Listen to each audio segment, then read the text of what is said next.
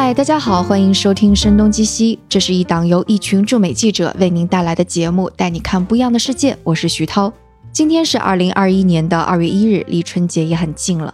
生动活泼准备了一系列节目，是生动活泼陪你过年。其中一个环节是请大家推荐春节期间适合听的播客单集，推荐的超级精彩的小伙伴能够得到生动活泼特别版的咖啡一盒，里面每一包都对应一个节目，也对应一种口味。当然有声东击西的口味，大家可以赶紧去尝一尝。当然还能加入我们的新春最最最活泼群，这个群里我们每个主播都会在，为的就是春节期间给大家发红包。所以想要给我们推荐某期播客节目的，就请在各种 social media 上给我们留言吧，或者查看 show notes，你能看到参与这次活动的各种信息。那这期节目也是我为春节准备的节目，和老朋友聊聊天，所以此处是失货预警。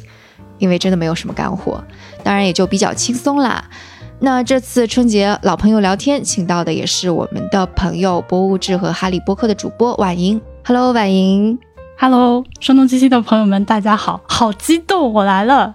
对，说不定也有博物志和哈利波特的听众，对不对？嗯，肯定有。对对对。然后如果是那个博物志的听众吧，可能也会呃知道我们另外一位嘉宾 HB。大家好，大家好。对，HB 是一位天文学家，然后他另外一个身份是，呃，怎么说呢？你自己来说。啊，我我我应该怎么说？你另外一个身份是我的贤内助吗？嗯，对，就是我又帮这个博物志打杂，然后又自己在做装修。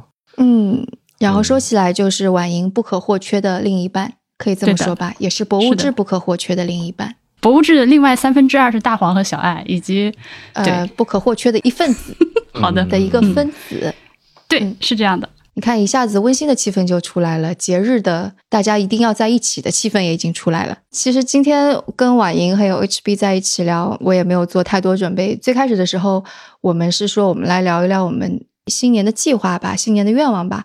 想起这个是因为去年我有一次是就我们生动活泼做线下活动，婉莹也在。然后结束了之后，我们一起吃饭还是唱 K 的时候，婉莹有说她一整年没有买衣服。然后我说为什么呢？她说这是我的新年计划吧。说我的去年的新年计划就是一年不能买衣服。我就觉得这个新年计划特别有意思，而且感觉如果是我的话，我估计我大概坚持不了多久，肯定就会。就就会打破这个计划了，所以我就想，我们要不就反正趁着春节还没有过，还算是没有过新年呢，我们就来聊一聊大家的新年计划，说不定也能给听众一些启发呀之类的。对，我先问一下，你就你就你去年是列了哪些新年计划呀？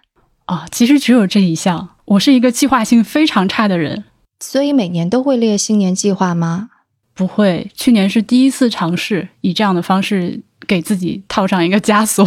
哎，为什么为什么会想到要做新年计划呢？既然之前都没有过，因为我是之前一直是仪式感非常的弱，呃，新年对我来说也不是个事儿，甚至我想到要开始做一件新年的 resolution 的时候，有点尴尬，就是那样的一个人，所以之前一直没有直面过。这样的一个时间上日历上的门槛，去年想做这件事情，其实是受了 YouTube 上有一个极简主义博主叫 Matt D'Avella 他的这个启发。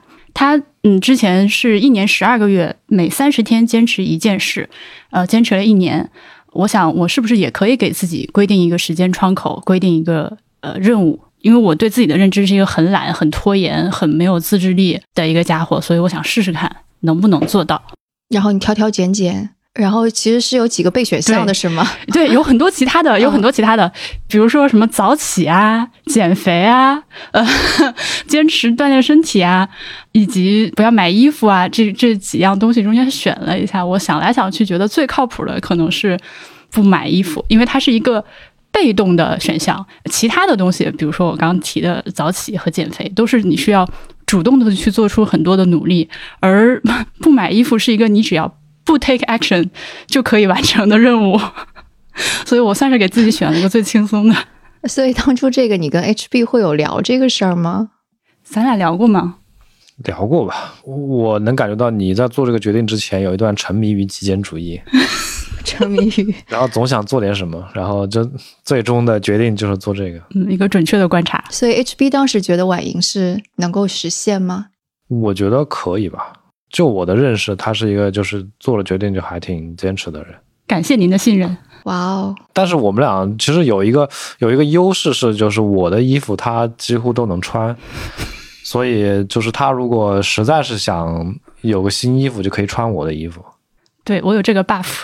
对，因为我们俩就是身材几乎是一致的，就能够互穿衣服。就他的婉莹的大部分衣服我能穿，或者一部分吧，然后我的所有衣服他都能穿。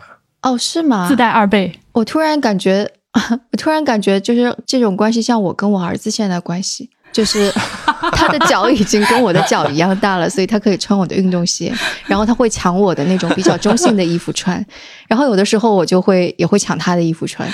Great。OK，回到你的那个这个新年 resolution 不买衣服的这个事情，就是坚持的怎么样？挺好的，一年下来确实是没有买一件衣服、裤子、鞋子，买了几条内裤、几双袜子，但我觉得这个属于消耗品，是正常的范围内的。然后我的妈妈给我织了一个围脖，这算是新加入的一件东西，但是不是买的。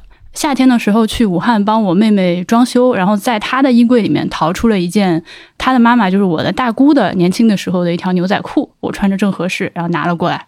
这是一件新得到的东西。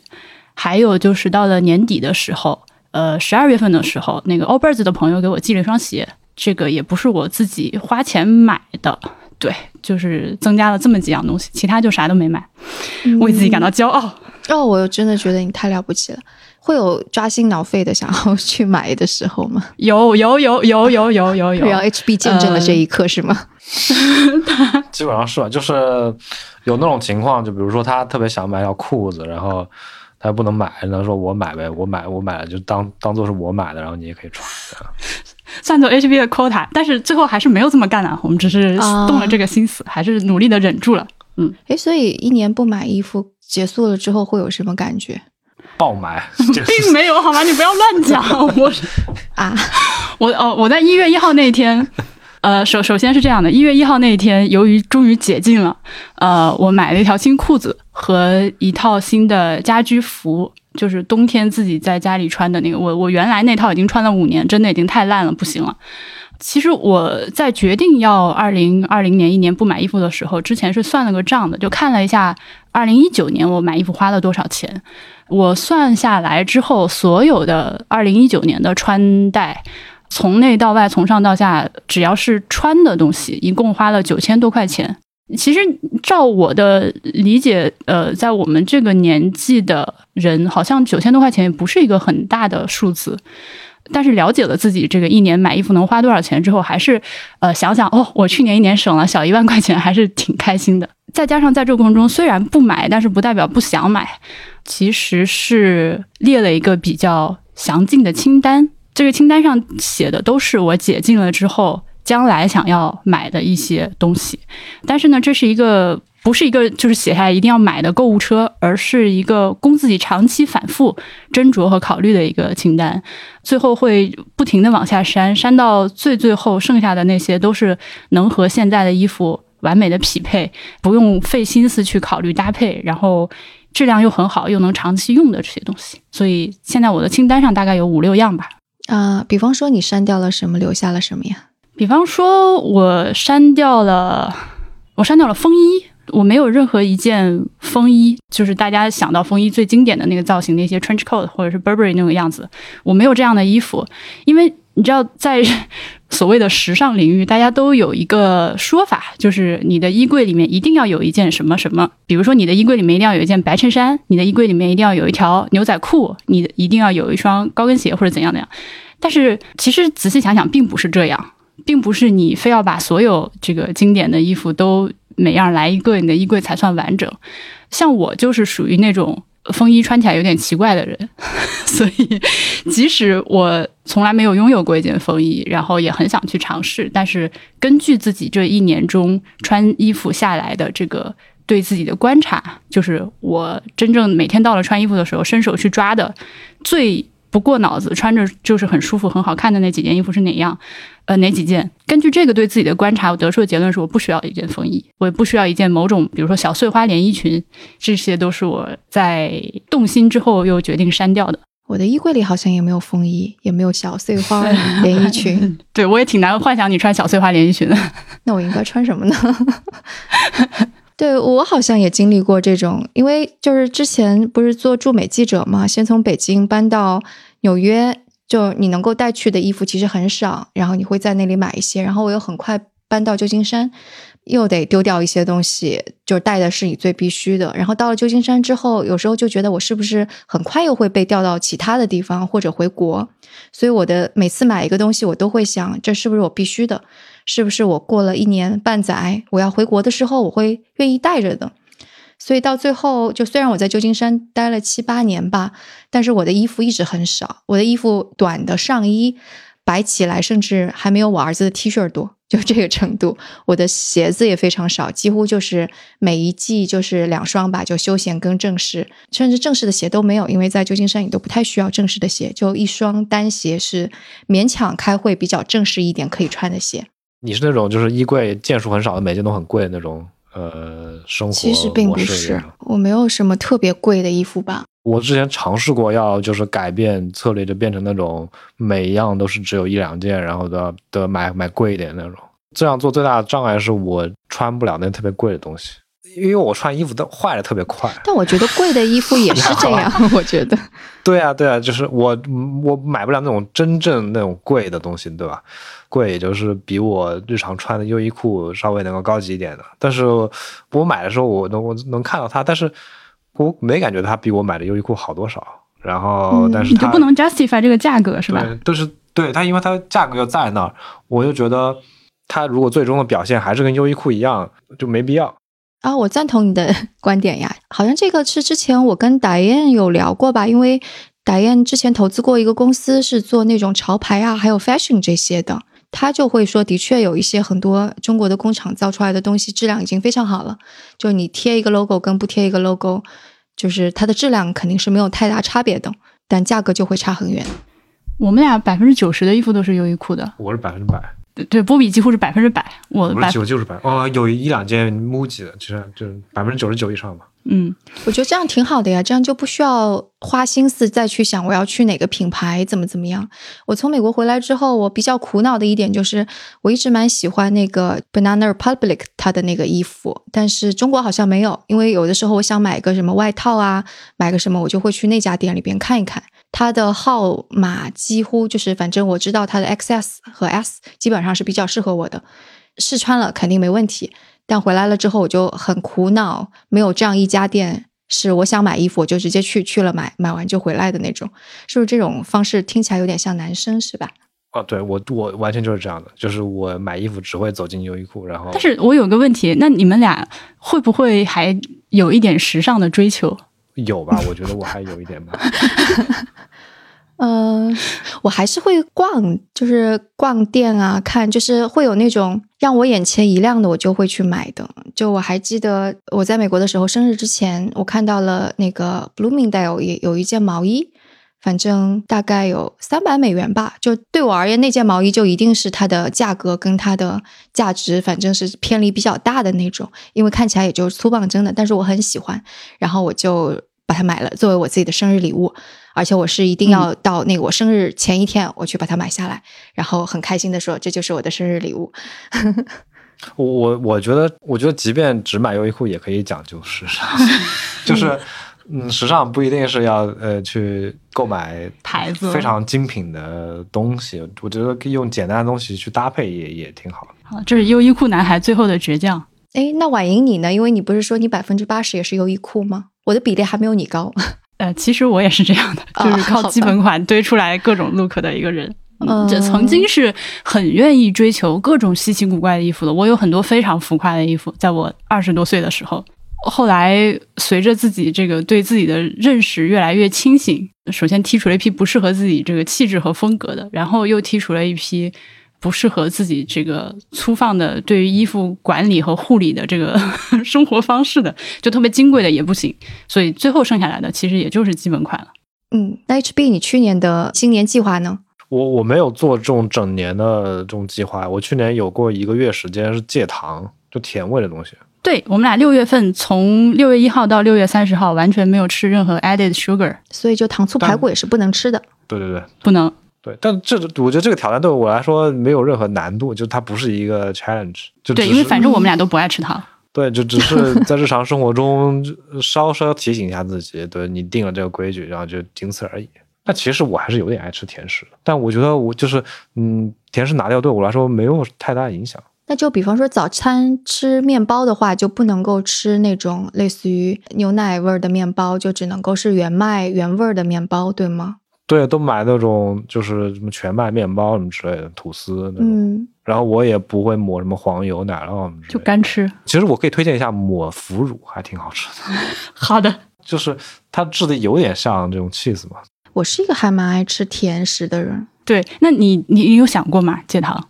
我没有太想过戒糖这个事儿，但是我的确不太喝饮料，因为就是我戒糖是通常我应该这么说，就是我我我比较挑剔，所以有些甜味儿我是不喜欢的。就比方说，就是糖果，我是从小就不爱吃的，所以这个戒掉了很大一部分。但是因为我是江苏人嘛，而且是那个呃江苏南部的人，所以做什么菜都爱放点儿糖。像糖醋排骨是我很经常做的一道菜，做个鸡翅什么，我肯定也是要加大量的糖。然后寿喜锅我也很喜欢，我要在自己家里做火锅，我肯定用的是寿喜锅的底料，而不是辣的底料。所以我是属于这种的爱吃糖的人。嗯，那婉莹呢？我是一个完全不可以吃任何有甜味的肉的人。哦，好吧，那在江苏很痛苦。嗯，对我现在真的是努力的训练自己。南京的特产鸡鸣汤包，它是甜的嘛？我第一次吃到的时候，就是脸都快绿了。但 但你知道甜的汤包我也受不了。但是经过这几年的锻炼，稍微好了一点。对，对于湖北人来说，加糖的肉菜，什么锅包肉、糖醋排骨，啊、这种都是属于邪教中的邪教。我觉得你很快会适应的，因为我老公是个湖南人，但他后来做菜的时候也会撒一把糖，有的时候是我撒糖还行。有的时候是我这种江苏人都认为不应该放糖的地方，他也放了一些糖，还美其名曰说：“ 哎，这个可以提味儿呀。提鲜，”啊，对呀，然后我也觉得很不可理喻。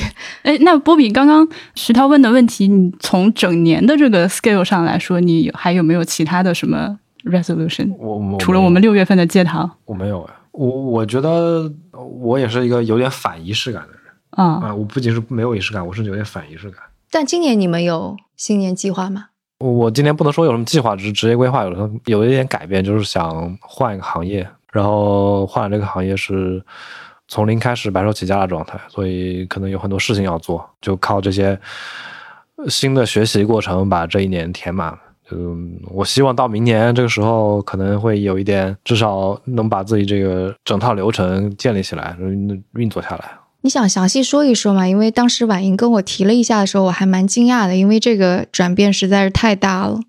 啊，就因为我之前是在呃大学里面做研究的，然后我今年打算从大学出来，然后嗯自己做一个小小的装修公司。而且你在大学里边做的研究就是跟天文学相关的，对吧？对，我就做天文学研究的，恒星如何形成的，以及比如说他们在银河系里的位置啊之类的这些东西。我经常在和别人介绍 HB 的时候说，他是一个天文学家，他是研究这个这个那个那个的。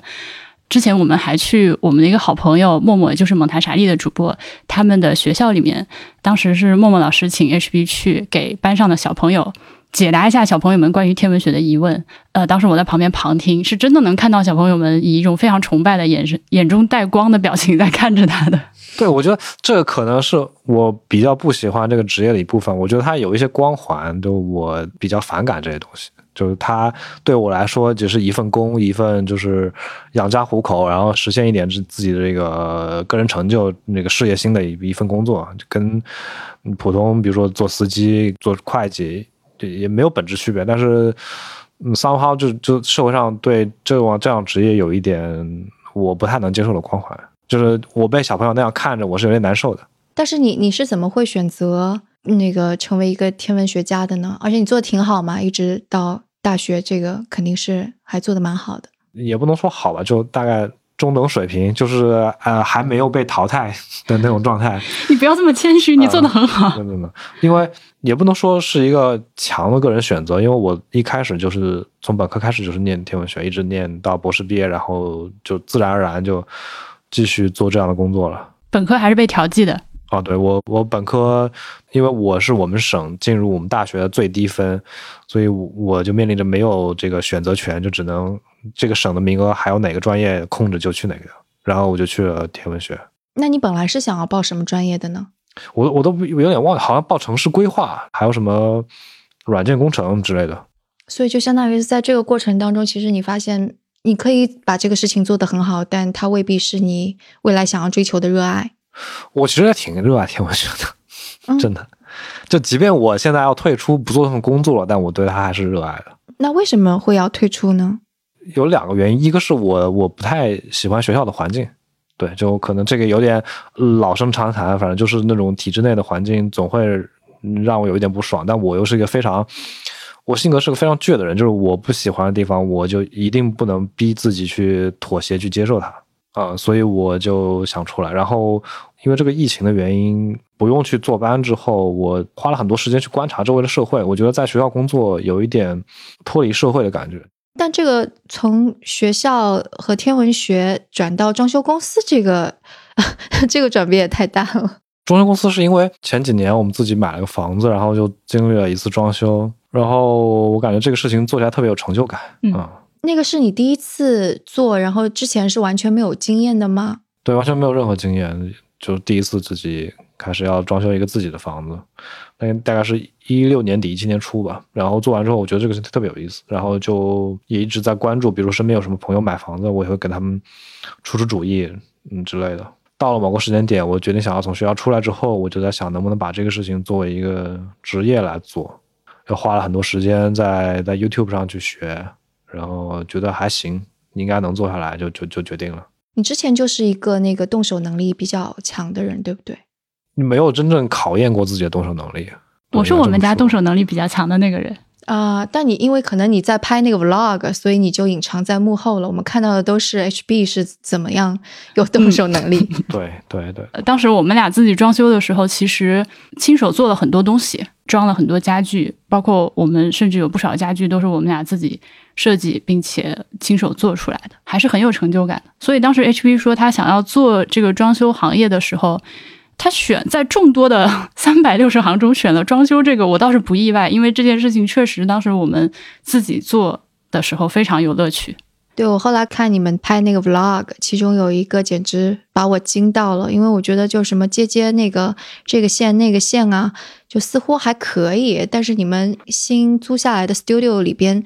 有好几面的大的玻璃，那个应该是一个洗手间的位置。你们要把那个玻璃给，应该是要想要把它们卸下来。这个你们是怎么知道要怎么去弄它的？就刚开始你那个玻璃在我面前的时候，我完全对它没有头绪，我完全不知道要把它怎么弄下来。啊，我觉得这个可能跟我就是读了这么多年天文学可能有一点关系，就是。呃，你在做科研的时候，你需要有一个分析问题的能力，就是你面对一个呃状况的时候，你要去找你解决这个问题的方法，就有一套这样的方法论。然后这个其实说起来挺纸上谈兵或者形而上的，但是它确实是能够应用到生活中的。就是你当面对个情况，比如说你要把玻璃从墙上卸下来，然后你就得去找这个方法，比如说你要从哪里开始下手，它它哪一个连接处是最好开始下手的，然后它是。怎么样把这个玻璃连上去的？你最好就要沿着它这个逆向的路径把这个玻璃卸下来。反正就是这些方法论吧。一旦把问题都提前想清楚了，它其实并没有很难的事情。不过，我想跟就是听众也解释一下，就是 HB 跟婉莹是怎么把这个玻璃的事情给分解的。就我当时看的时候，觉得特别的惊讶。但是，的确，如果分解到每个步骤的话，它不是很难。就虽然它是一个非常呃，从天花板一直到地上的这种非常高的玻璃，而且是大幅的，但是它因为它分成好几块玻璃，所以好像 HB 是先是把玻璃胶给抠下来了，对吗？对，它有好，因为玻璃有好几个连接的面嘛，比如说下面是砌在水泥垛上的，然后两侧是用玻璃胶粘在墙上，顶上是夹在那个石膏板里面的，然后你就得看这几种连接，你分别要怎么把它解开。先解哪个，最后解哪个？最容易解的就是玻璃胶，你用刀片把玻璃胶划开，这就这个就解开了。然后上面因为是石膏板夹的，在不破除石膏板的情况下，就是没有办法去解这个连接，你就只能先从下面，然后就因为它下面是玻璃是砌在水泥垛里的，你就用那个冲击钻把两边水泥垛打掉，这玻璃就下来了，然后再把玻璃往上抬一点，从侧面斜着把它从顶上抽出来，这样就整个玻璃就卸掉了。说起来，说起到这个问题，我觉得我决定做装修的还有一个很吸引我的原因，就是它不用整天坐在办公室里面的电脑，是一个体力劳动是吧？对，它有一点体力劳动，就是呃，我作为一个就是在电脑面前坐了十几年的人，偶尔去干一下体力活动，我还挺开心的。但是我觉得发现一个很有意思的点，因为你看你刚刚说装修啊这些，其实你都是需要有个很整体的。规划计划，然后把它分解，但反而到你自己的个人的全年 resolution 来，你就会说 我不想规划，就这是怎么回事呢？我也不知道，我我可能有点反这种仪式感，比如说我我觉得过节也不一定需要庆祝或怎么样的。你是不是觉得 New Year's resolution 是一个有点做作的事情？我也倒不觉得做作，我觉得它对我意义不大，就是我可能更想的是怎么把每天过好。那你今年除了这个装修公司之外，会有像去年一样戒糖戒一个月的那种吗？也许会，也许不会。今年我说一个，我 THP 说一个。他今年呃，哦，我觉得我今年要每天都把那个苹果手表上的那个健身三圈全部刷满。对，而且你要不要讲一下你的这个灵感来源？哦，对，是这样，就是前一阵不是有一个港片那个《拆弹专家二》上映嘛？就是它是一个刘德华跟刘青云主演的电影，这两个都是。都是五十几岁这个老演员了嘛，然后我去看那个电影，就深深的被刘德华感动了。就他作为一个五十多岁的人，他身材保持的那么好，而且那个电影里面有一段大概长达十分钟左右的这个 刘德华教你用健身器材的 刘德华教你怎么健身、怎么这个奋斗、怎么管理自己身材的这么一这么一段戏。我当时看就热血沸腾，我觉得好，那我也像他这样。他我到五十岁的时候身材不能比他差，然后我就得赶紧先练起来。你看，这就是闲聊的大放厥词。你 对，就他，我觉得他可以做到，那我也可以嘛，对吧？而且我挺羡慕一个五十几岁的人能有那种身体的状态的。嗯，刘德华这个名字在我们这个 household 里面已经变成了一个动词。呃，我会把每天这个运动叫做刘德华，比如说我今晚要去刘德华一下，这样。哦，我去年也是重新开始健身，啊啊，然后嗯，争取每周都被教练虐一下。第一个月是每周能够去两次甚至三次，然后到最近就两周才去一次健身房，但的确也是太忙了的缘故。虽然这个不能成为理由。可是健身房，尤其是请教练的话，我有一个问题。我之前也试图想要去健身房请教练的，因为我确实很弱，也觉得这个事情需要进行一番改善。但是我去过几家健身房，就是见了几个教练之后，就发现我好像对教练的要求太高了。我目前为止唯一认可的一个教练是 Bite Coffee 的主播 Milkshake 杨，他是我和 HB 的。实体的好朋友，呃，他带着我去了两次健身房。我我觉得我可能对教练的要求是，他需要有奶昔羊那样的一个沟通的程度和这个这个理解的能力，以及能够准确的看到我的问题在哪儿，并且精准的立刻给出反馈，让我怎么怎么样做。这个是我实际去了几家健身房见过的健身教练都没有的素质。他也是个做科研的人，对，奶昔羊也是做科研的。我我觉得你说的这太对了，就包括其实那个，就我为什么说重新去健身房？其实在美国的时候，我也有就是去健身房，而且有一度也是想要请一个教练带着我练，然后是算是练器械吧。但那个教练我就非常的不喜欢，就他的确给出的 feedback 很糟糕。然后后来又有一个女教练，就相当于是给我上了一个尝试的课。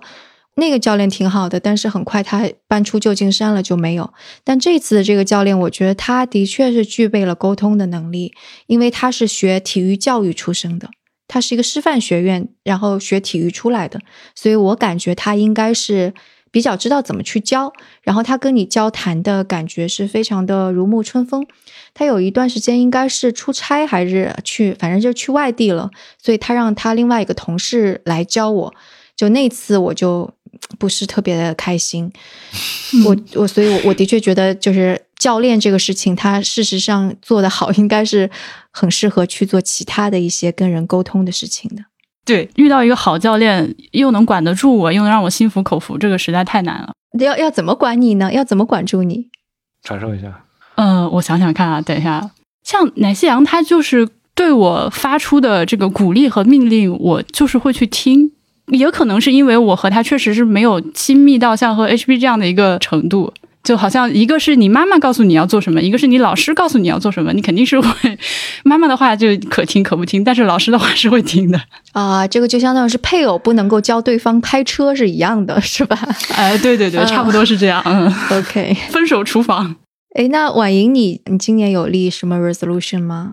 有有有有，今年我目标是每周读一本书。五十本吧，就算五十二周，明年也是一个其实比较轻松的目标。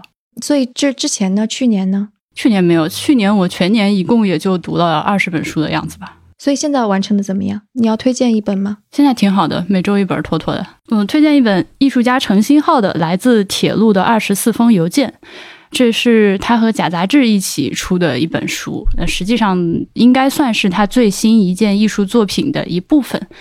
陈星浩是一个我个人非常喜欢的艺术家，他也是一个科研出身，他是北大的化学的博士，然后拿到这个博士文凭了之后，就决定做艺术，回到了云南昆明自己的老家。呃，做一些非常本地化和在地化的这个艺术项目。他不是个画家，不是个摄影师，不是个雕塑家，他是有一些行为，也有拍摄，呃，各种媒介混杂在一起的一个艺术家。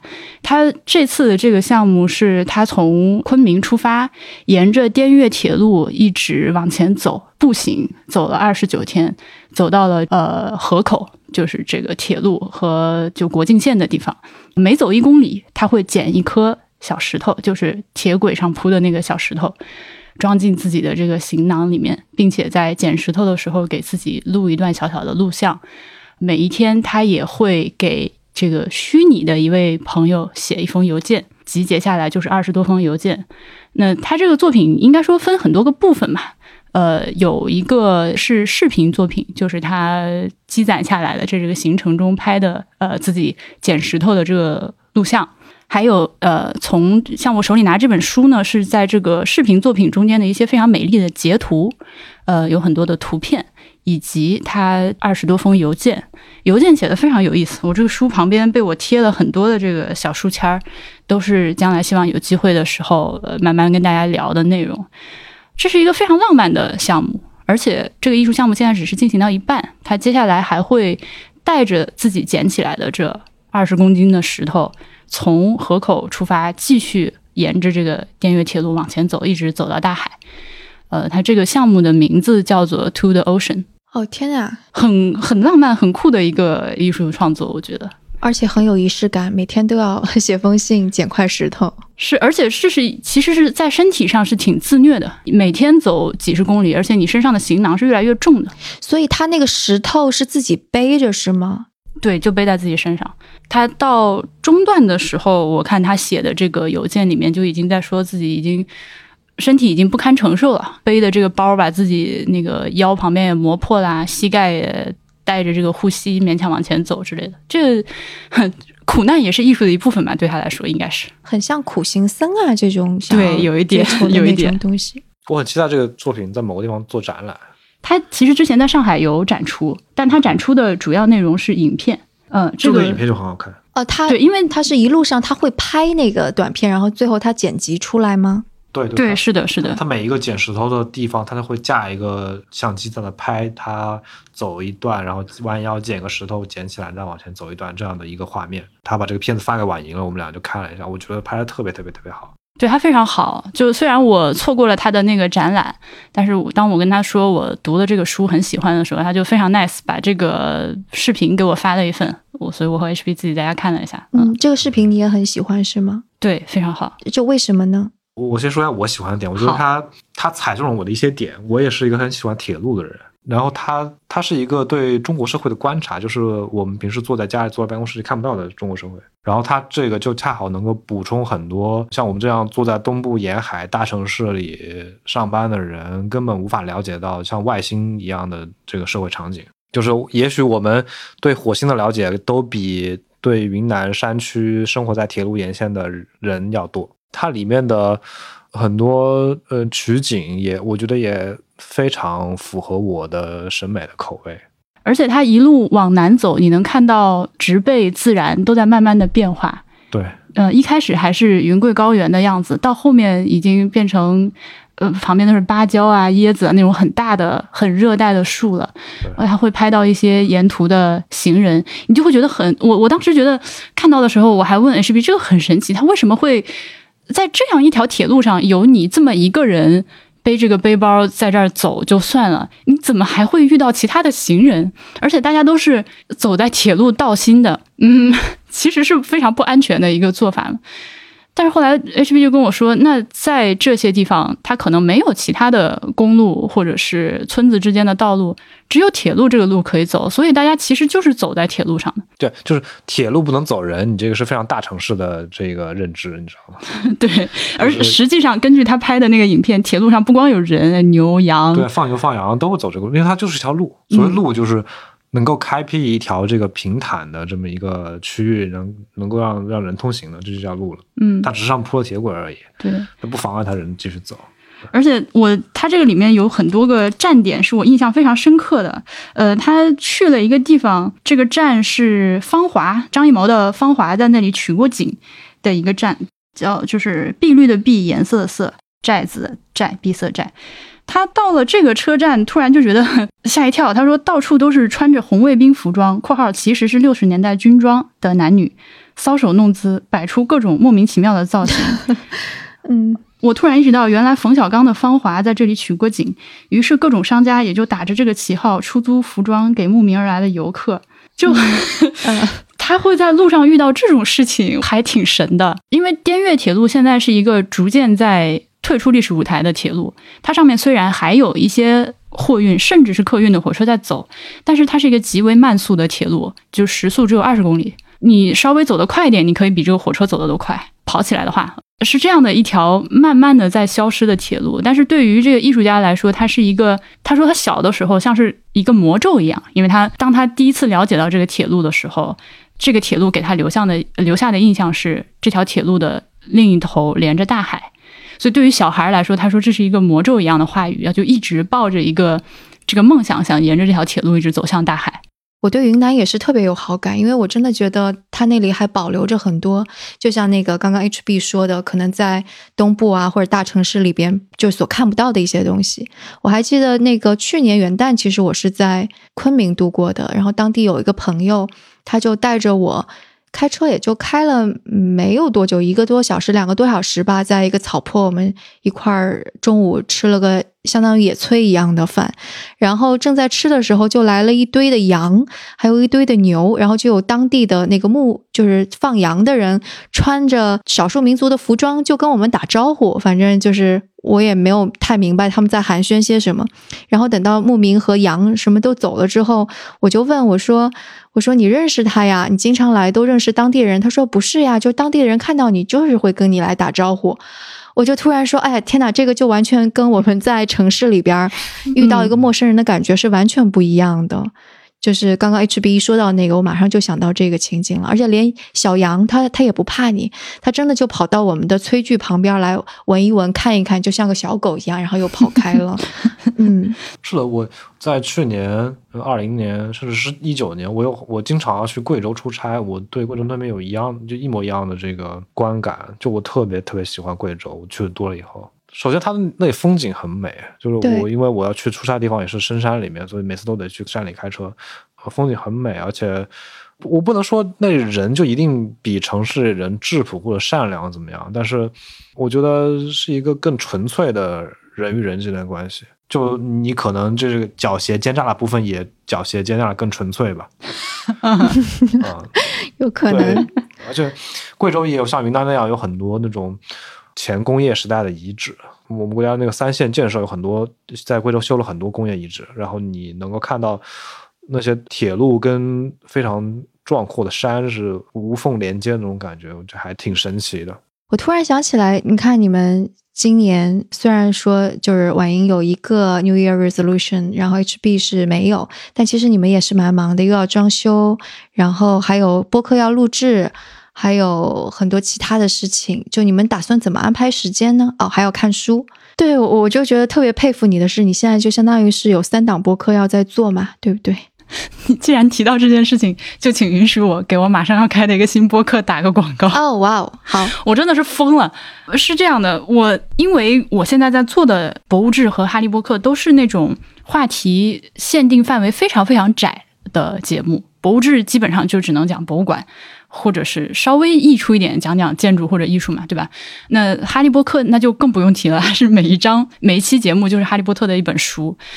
我其实还有一些想要表达的东西是没有地方让我去讲的，所以之前我其实一时兴起就在那个哔哩哔哩上开了一个视频号，叫 B B Edit，但是是没有一搭没一搭的在上面更新。我今年打算把 B B Edit 做成一个播客，所以我还如果有一些东西是放在博物志也不合适，放在哈利波特也不合适的，我就把它更新到这个播客的 feed 里面来。比如说我读了什么书的汇报，以及最近买衣服的这个心得体会，或者是看了什么电影和朋友聊天，就是大概是这样。生活方式，嗯，对，你可以勉强把它说成一个所谓的生活方式播客。但是其实我也知道，在今天的这个播客环境下开这样一档播客，其实是非常非常不讨喜的。而且我自己是非常怎么说？如果有朋友来问我。我相信你应该也会经常有这种朋友来问你，就是我现在想开始做一档新的播客，我应该怎么做，或者做什么样的选题？嗯，我一般是非常不建议大家开一个这种个人向的播客的，因为你如果没有一个比较明确的选题的范围，只是以自己为中心，或者说的再直接点，就是以一个比较自恋的播客的话，除非你这个人真的非常有个人魅力，你就是有很多话可以讲。对，是很难坚持下去，或者说做成一件事情的。但是我在这样的一个前提下，经过过去这段时间的反思以及这个话题的积累，我还是很想做这样一个播客。于是就决定冒天下之大不韪，就是甚至是跟我自己的话，呃，这个 contradict 的这个状态下，打算开这样一个新播客。嗯，打算多久更新一次呢？还是不定期？这种可怕的问题立刻就来了。我觉得定期更，不定期的话你会更不下去。我至少每个月更一期。嗯啊，每个月更一期那还好。突然为你松了口气。你们俩太吓人了。那我能把我们今天录的这期节目发到 B B I 里的吗？就可以算作一个串台节目。OK，可以。好，你看一期节目有了。但但你会特别有表达欲，对不对？就有有时候我就会觉得，虽然我会有很多想法，但我未必想要说出来。也不太想把它做成一个节目，我就觉得有的时候我拉着朋友或者拉着什么人同事说完了也就说完了，我并不想把它就是再说一遍。对我挺有表达欲的，而且我觉得表达欲是一个很危险的东西。其实我是觉得话应该少说，真的是多说多错。哦，但是有一些想法是，我觉得当你有一个话筒在面前支着，进入一个录音或者说是某种表演状态的时候，你会强迫自己一个更清楚的呃思路，去把自己之前在脑中或者心里一直酝酿的这个想法，强迫自己把它以一个更加顺流的方式表达出来，也算是一个自我的修炼。然后就是有一些话，如果说是朋友之间聊一聊的话，我经常有这种觉得，哎呀，这个不录下来蛮可惜的想法。虽然说它可能并不是什么特别有社会价值或者能起到什么作用或者影响到人的东西，但是我觉得应该是值得记录的。这也是我回看自己的过去觉得很遗憾的一件事情。由于我是一个反仪式感的人，所以我不愿意，比如说我不爱拍照，不爱写日记，不愿意去留下记录。我以为这些东西能记住，但是其实过了很多年之后回看，我发现自己小时候的或者更年轻的时候的那个状态，在我现在的心中已经很模糊了。还是想把这个事情稍微记一下。我以前是个拍照跟写日记的人，然后我现在完全不想看我之前的状态。我觉得我现在挺好的，就这种感觉。对我，我我翻过头去，全都是看我儿子之前的样子。哎，我觉得偶尔看一下自己之前的日记或者怎么样的，感慨一下自己多傻逼，还挺有成就感的，因为你就发现自己还是在进步的。最近我家搬家，然后有一个小箱子的东西，都是我以前写的日记啊，还有笔记本啊，就甚至是之前读法学的时候会有看什么书大段大段做的笔记摘抄是吧？对，我就连看到我的字我都受不了，我就像我那时候的字怎么那么丑呀？就现在字儿没有进步，但我看着比那时候舒服多了，因为那时候又丑又工整，就那种感觉太工整了。啊，这个我太懂了。我现在甚至连一七年之前的博物志我都没有办法听。我我现在有时候遇到一些新的听众，他们说：“哎，我去考古啊。”那个最近刚听了第几期，就是一个个位数的数字的时候，我的冷汗就开始往下冒。啊，我我也是，我也是。我看到有一个人还说：“哎，听了第一期，然后说你们音质怎么差？”然后我就只好很汗颜的跟他说：“恭喜你听到了我们最开始的那个尝试阶段。”那感觉就反正今年你们又是 要有一个忙碌的一年，应该是一个非常非常忙碌的一年。HB 也有一个新的事情要开始，婉莹又有一个新的播客要开启，我真是太佩服你了。然后最近年前这段时间，一月份一整个月都没有更博物志嘛，因为我和默默两个人，包括呃我们帮我们剪辑的朋友们，就是扎着脑袋在做《蒙太莎利》和《哈利波特》的第二季，就真的是想一鼓作气。心无旁骛的把它做出来，我发现如果不这样逼着自己，给自己强行设定一个死线的话，像这种节目很难更起来。哎，那你们现在装修要怎么插到你们日常的工作当中去呢？你是说办公室装修吗？对对对，办公室装修。我们最近没有去弄它，因为我们俩最近都特别的忙碌。但是好在办公室装修是一个不着急，因为那件事情你什么时候做完都是可以的。所以我打算先把蒙太莎利和哈利波特更完了之后。春节期间，反正今年就地过年，哪也去不了，就过年期间弄。所以你就是通常是会一段时间集中一个大的类似于时间 block，然后就专注做一件事情，然后 move on 到下一个事情的这种是吗？对，好的，那好，那我们今天的节目差不多就到这儿。嗯，非常开心的新年闲聊。对，真的是这次是最近几年来我可能聊的最随便的一期，然后。我觉得整个节目都非常不符合这个声东击西的画风。我们来，所以不知道评论区会怎么样。但是如果大家听完之后有任何的想要赞扬我们、赞扬婉莹、赞扬 HB 的，就尽管的就发出来。然后当然吐槽也可以，吐槽就尽管冲着我来就行了。就风格不一样，大家也可以原谅嘛。反正春节了，谁还有心思工作，对不对？那我还好歹工作了一下。好吧，那好，那今天的节目就到这里，谢谢两位。好，谢谢大家，感谢大家的收听，拜拜，拜拜。